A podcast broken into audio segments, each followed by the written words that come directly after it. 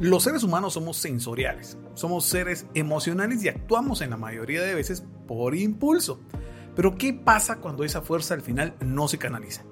Podremos convertir un disgusto en una gran catástrofe. En el episodio de hoy hablaremos de la fuerza de la ira. Reconexión.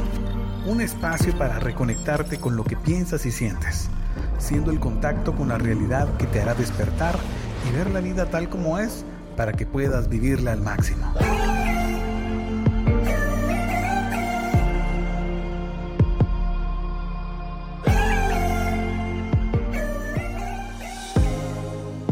Hola amigos reconectados, mi nombre es Guillermo Gerardo y mi temperamento es sanguíneo. Ah, no, Bueno, vamos a escribir que, es sanguíneo, chis.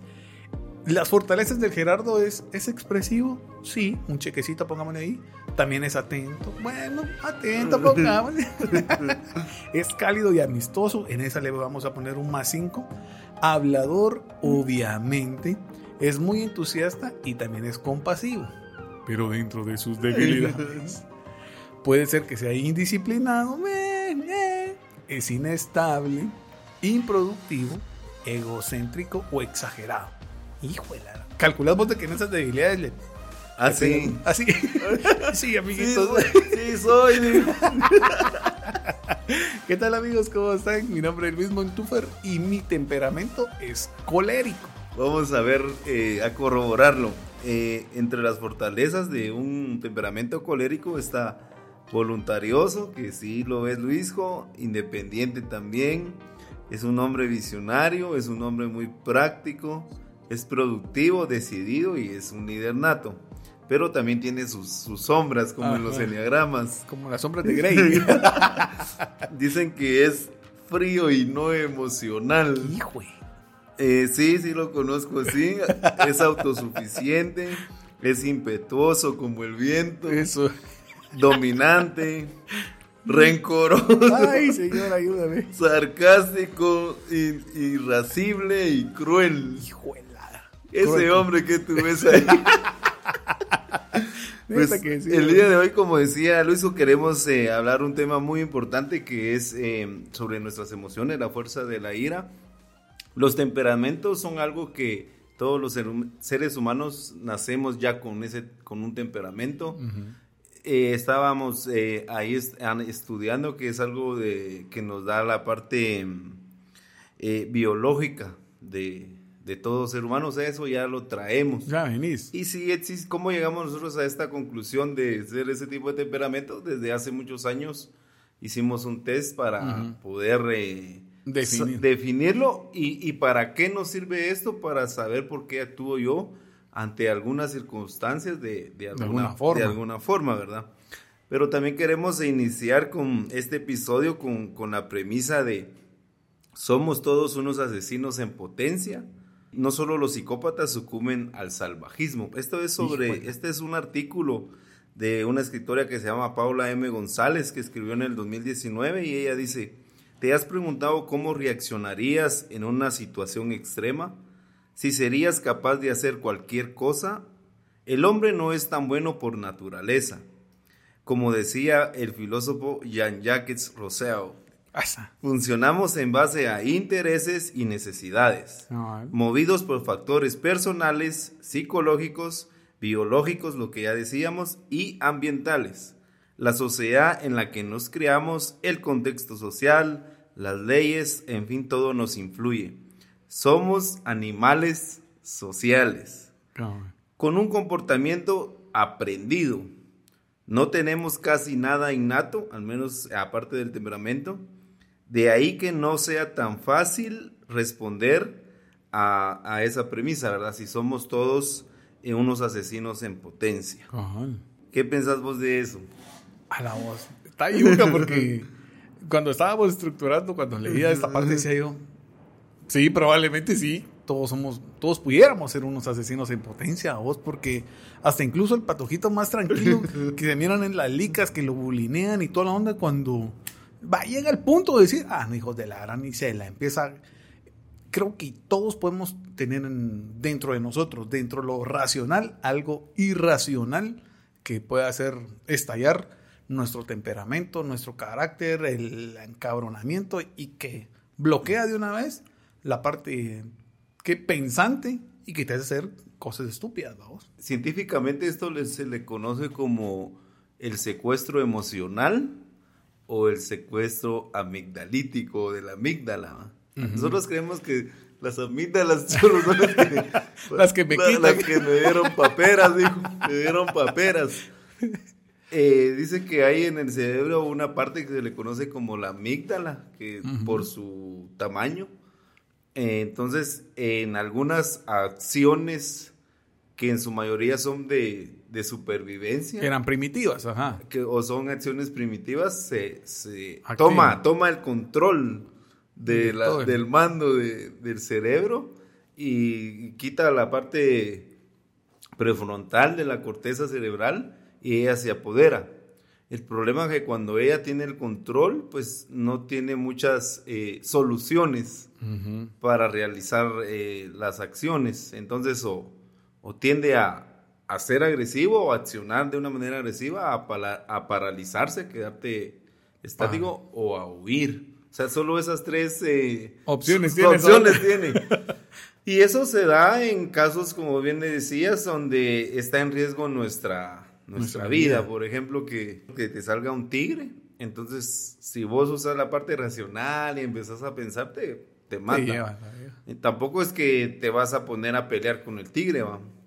Entonces, cuando entra la amígdala, lo que hace es activar el modo más de supervivencia que quizás sea huir, pero no lo estás como... no está programado. No está programado, solo se activa. Pero eh, también dicen que cuando nosotros nos vemos ante una emoción o donde nos sintamos nosotros agredidos o que vamos a o que estamos en desventaja, automáticamente se va a activar eso. Y quizás vos estás en una pelea con tu esposa o con tu pareja o, o con un jefe entonces, es donde nosotros actuamos de esa manera irracional y muchas veces desbordados, impulsivos y agresivos y, en algunos momentos pues podemos ser esos asesinos en potencia. Depende ese secuestro emocional que, tengamos. Y bien lo decías vos, al final, aunque usted no lo, aunque usted no lo crea, todo ser humano en algún momento puede ser un asesino en potencia y no estamos motivando a, a ven, amiguitos, sino que todos somos en algún momento capaces de, hacer cualquier atrocidad. Lo hemos visto en las noticias, sale. Eh, porque por muy noble que sea una persona, cualquiera puede sucumbir ante este salvajismo, vamos. Es una función entre los factores personales, pero también de las circunstancias que te están rodeando. Y, esto también lo asegura este criminólogo Nicolás Toledo. Bien lo decías vos. Eh, uno está, puede ser desde que te salga un tigre o desde, ponerle a mí cuando Ahora ya miraba yo en el carro, vos miraba un motorista y te, o, alguien que te salga así de la napa, se te paraliza o el cuerpo de una vez te da escalofríos. Esa es cuando la amígdala toma el control de todo tu cuerpo. Sí, a mí me sorprendía cuando vos relataste esa historia, porque para mí vos sos una persona muy racional y, y temerosa de Dios. Pero ahí te tuviste un secuestro emocional, eh, que te viste ante una situación de frustración, de impotencia, y te convertiste en un asesino en el carnicero de, Milwaukee. Pero no es para juzgarte ni, que escuche el MP, sino para hacer ver de que todos los seres humanos eh, somos asesinos en potencia. Yo en estos últimos días he experimentado algunos secuestros emocionales eh, en donde cuando pasa esa euforia, te, das cuenta. Ah, te das cuenta todo, todo, lo, todo el cantado. Todo lo malo que hiciste, pero ya no se puede regresar el tiempo. Ya ha hecho mucho daño. Entonces debemos nosotros como aprenderlo. Hay una serie de, de un narco, el más famoso quizás de Colombia, Pablo Escobar, donde se puede ver a un personaje que, que en familia es muy tranquilo, muy amigable. Amoroso. Amoroso, pero tenía esa otra contraparte de que era un asesino, pues que tenía un salvajismo grande, que, que por sus intereses, por sus circunstancias, por su miedo muchas veces de perder su poder o de no tenerlo, asesinó a mucha gente inocente. Y todo lo vemos a él como un personaje como malo de la vida, pero donde nosotros nos desenvolvemos muchas veces hemos hecho eso también. Tal vez no de llegar a matar eh, eh, físicamente. literalmente o físicamente, pero sí matamos a personas con nuestros actos, con nuestras palabras, somos salvajes a veces en cómo reaccionamos y humillamos a la gente. Tenemos un secuestro emocional porque cuando analizamos la situación quizás nos tocaron esa herida o nos vimos frustrados por no poder hacer nada o, simplemente tuvimos un gran temor de que nos hicieran daño y nuestro mecanismo fue ser de una manera agresiva. Y fíjate que es complicado porque todos jugamos muchas veces el papel de jugar a ser buenos y malos, pero también hay quien en, en un lugar se comporta de una manera cruel y en la casa es cariñoso. en el trabajo tengo un, compañero de trabajo que vos decís, este pendejo no lo quiere nadie, vos. Porque, o sea, el man sí sufre de, de, de que su amígdala lo, lo agarre lo por completo. lo, tiene lo, tiene agarrado todo el día y toda la... Ah. Pero después lo, la Mara, vos le decís, vos sabes su mujer, saber. No, me dice, con la mujer es otro. O sea, ¿dónde te pongo? Aquí está mi cielo. Que la... y, en, y en el trabajo es una persona que vos decís, ya lo hubieran sacado del chance de hace ratos. Entonces, son personas capaces de poder hacer una disociación, como muchos de nosotros hemos visto este personaje de, de Joe en la serie de You. No me digan que no lo han visto, porque hay Mara que solo lo mira para ver si le copia algunos tips. ¿va? Pero este, este chato de, de, la serie de You es aquel que busca eh, en, a través de las redes sociales cómo poder enamorar a la muchacha que más le, que más le parece a vos y trata de encontrar todo el rollo para poder ser el amor platónico de, de la persona. Sabía, a ley, vos, y vos ya sabes qué es lo que más le gusta, qué es lo que... Ay, como diría yo, soy el chico de, las, de tus fantasías.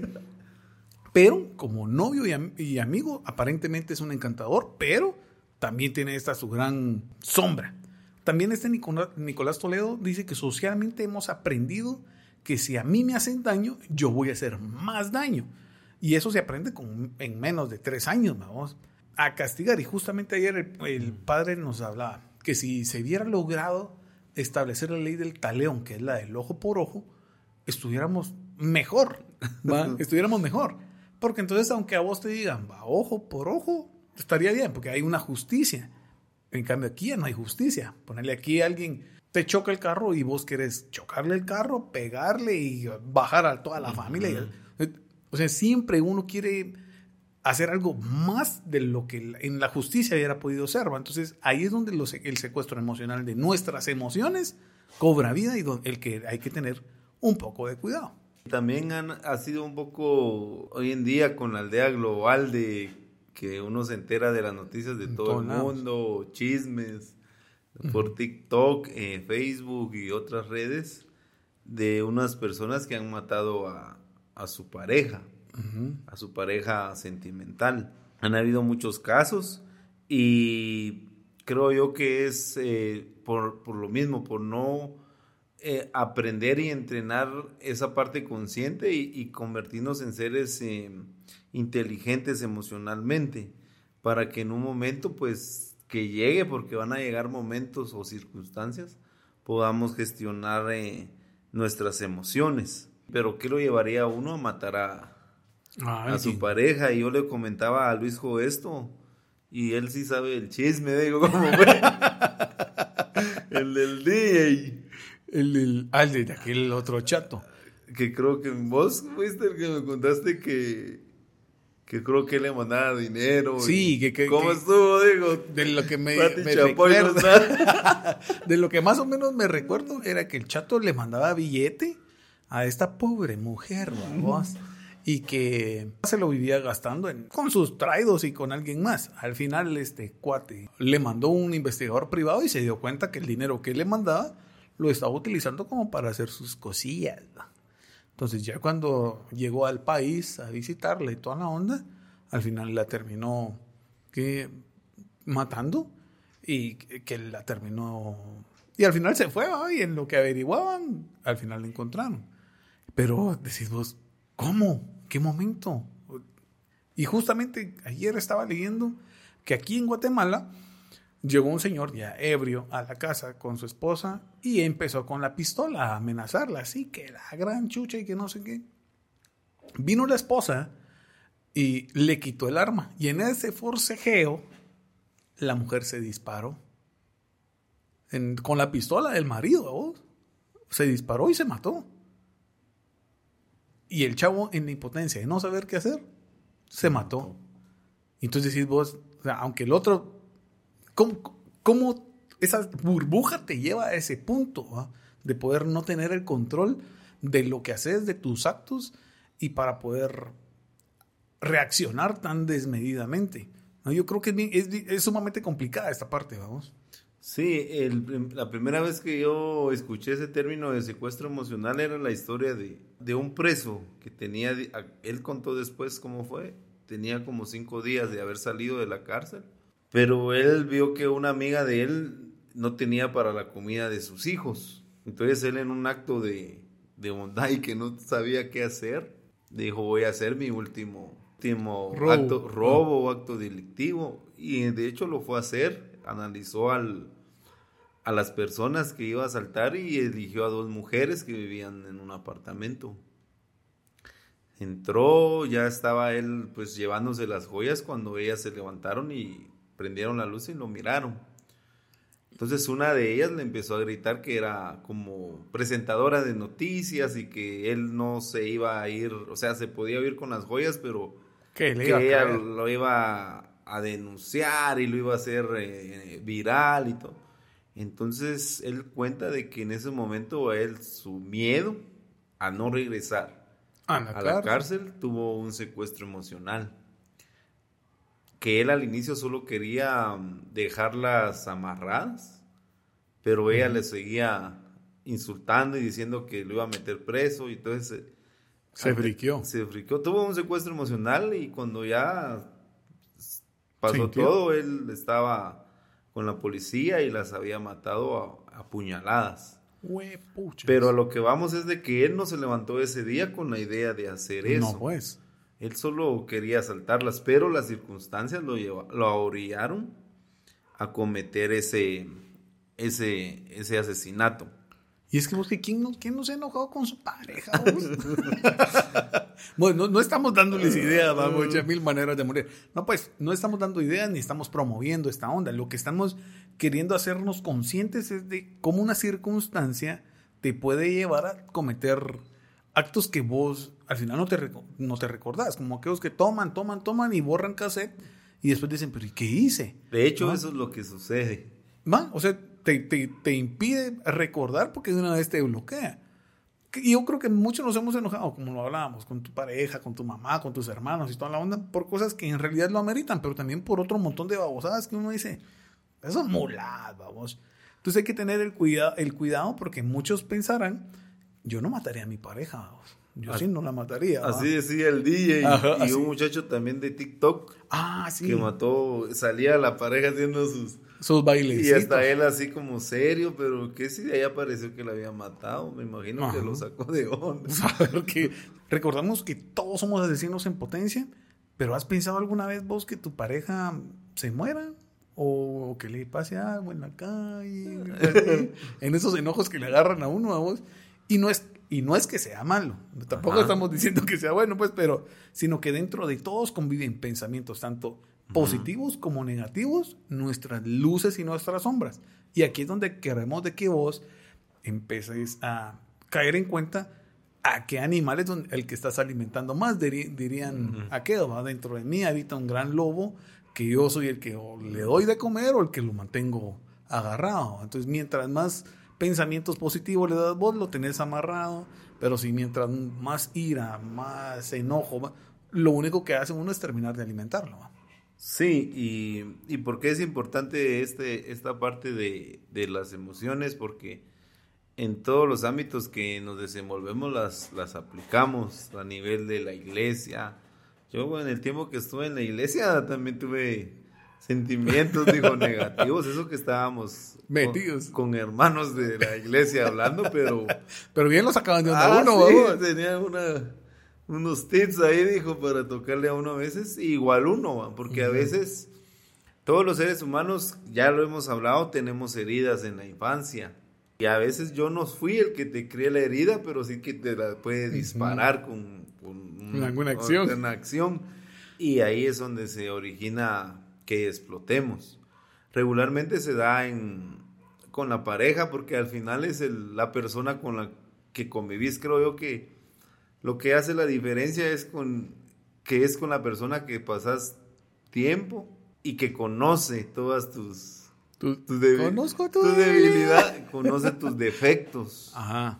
Y vos los de ella. Entonces, a veces los usamos como armas para, porque yo, yo sé dónde por dónde. En dónde te tengo que tocar para para dispararte, ¿va? Para disparar y viceversa. Y, fíjate que puede ser también la pareja, pero en muchos casos también son los hermanos, vamos. Ah, ¿Sí? Si vos estás viviendo en la casa y todavía tienes tus hermanitos ahí, hijos de la grande a la voz, con la Jamie y la Sara nos pegamos unas patadas de Power Ranger. Porque ya, sabíamos, ¿va? Si vos ya querías malear a aquella, le decías, ah, porque ese es tu novio tan gay, o que no, hijo de la. O te decía, no, que esa es tu negra, la novia, que, hijo. Entonces, ya sabes en qué punto dónde echarle esa, ese limoncito a la herida y dónde empezás a desencadenar esta, ese secuestro emocional, ¿va? que muchas de las personas, como lo hemos dicho también a veces, nos hieren no porque quieran, sino porque hay, una, hay mucha convivencia y nos conocen demasiado. Muchas veces podemos ser secuestrados emocionalmente con nuestros hijos. Y quizás ahora ya no se da tanto porque nuestra generación es un poquito más, eh, no que no lo hagamos, pero para, para disciplinar a nuestros hijos, no es como antes. Sí, que era. Pero yo sí tengo casos, o, he escuchado casos que uno dice como un padre puede pegarle así a, un hijo con, con, un con tanta hazaña. Con, un serrucho. O sea, que le cortes así porque no sabe usar el serrucho o que le peguen un martillazo, o que te pegan con lo que tengan en la mano. Pucha, que están hablando de mi mamá. Seré yo maestro. Cosa que te aseguro que vos ya no lo harías, no, lo haces con no, pues. yo, por, muy enojados que estemos, eh, nos hemos hecho un poquito más conscientes. No te pasa ni en la cabeza. No me pasa en la cabeza de hacerle, como vos decís, a tratarla con tanta hazaña, con tanta hazaña, porque salen a quien amo. Sin embargo, eh, las personas que, son secuestradas emocionalmente sí pueden llegar a hacer eso. Entonces, sí se puede controlar, porque vos con tu jefe tal vez pensás que lo querés matar o lo querés maltratar en tu mente. Pero mi sombrero sí, uno lo hace. se lo decís. Entonces quiere decir que sí se puede eh, controlar, controlar eso. Lo que pasa es que a veces eh, en donde tengamos más confianza es donde más vamos a experimentar esos, esos problemas de las emociones. Fíjate que ah, probablemente eh, se puede ver como muy... Ay, qué fácil estaría la onda. A mí me ha servido muchísimo esas ondas de mindfulness, vamos, o de meditaciones guiadas. Te lo he compartido que varias veces, usualmente en la noche. Ahora me ha dado chance de poderlas hacer después de salir de los turnos en la, en la tarde, ahorita que estoy allá escucho mis cinco minutos, te hacen consciente del tiempo presente, qué es lo que te duele, dónde estás sentado, cómo está la onda, sentís tus pies. O sea, la onda es de sentirte vos para que entonces en el momento, en algunos momentos de ira, de enojo, de furia, que no te recordes vos que, que, vos sos quien tiene el control de tu cuerpo y el control de tu mente y que la amígdala no sea la que acapare toda la atención, si bien es cierto, que va a accionar de manera intuitiva, pero vos puedes controlar esa parte de decir, bueno, tranquilo, papito, si aquí al final, o sea, por más que querrás, yo soy el que tengo el control racional. Y eso es a lo que queremos llegar, donde vos puedes decir, está bien, me puede sacar de onda y yo le quiero sacar la madre si fue la grande yo le quiero pegar. porque todos al final, yo soy de la mara que, que doy vía, va, pase, pase, en, el carro, pase. y cuando no te dan gracias, ah, de nada, vos fue la grande vos, y decís, ah, pues sí, vos sos el que le estás dando vía. Entonces, ahí es donde necesitamos que vos seas consciente de lo que haces, pensás y decís. Sí, y en Guatemala también hay un caso de un muchacho, ahorita ya no es tan muchacho, de apellido Simeri, que él iba en el tráfico y como que había una manifestación en un instituto de la San Juan. Y que él en su lo secuestró la amígdala y dejó ir. Atropelló, lo llevó a la cárcel y en fin, va.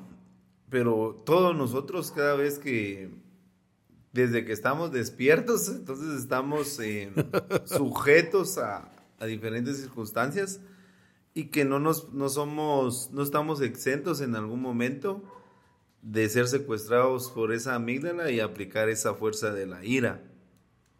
Somos seres muy circunstanciales y, como les decía, en, la medida que nosotros vayamos como entrenándonos, como bien decía Luis, con herramientas como audios, lecturas, eh, mis creencias también juegan un papel importante, mi, mi temor en Dios vamos a ir gestionando esas emociones que nos han llevado, quizás no a matar físicamente, pero sí a matar muchas veces sueños, eh, sentimientos de las personas y desgraciadamente de las personas que nosotros más amamos. Y es que puede ser en un ratito. En un ratito puedes, puedes arruinar vos todo lo construido en muchos años. Y así nos va a pasar a muchos, nos pasa, nos, y, les va a pasar a otro montón. Va, cuando se nos atraviesa alguien y vos vas y dices, hijo de, por poco te tiro a vos, hijo de tu madre. O como cuando reaccionamos cuando creemos que nuestra pareja nos engaña, o sea, que vos ya empezás, ya no sos vos, ¿va? empieza tu, tu espíritu del FBI a querer indagar más, pero sobre te, va sobre la razón. Y empiezas a tener pensamientos de, de, de, de odio, de ver, ah, y es que uno no se queda solo con esa parte, de decir, ah, bueno, no, sino que, bueno, ¿dónde vive este hijo Larán?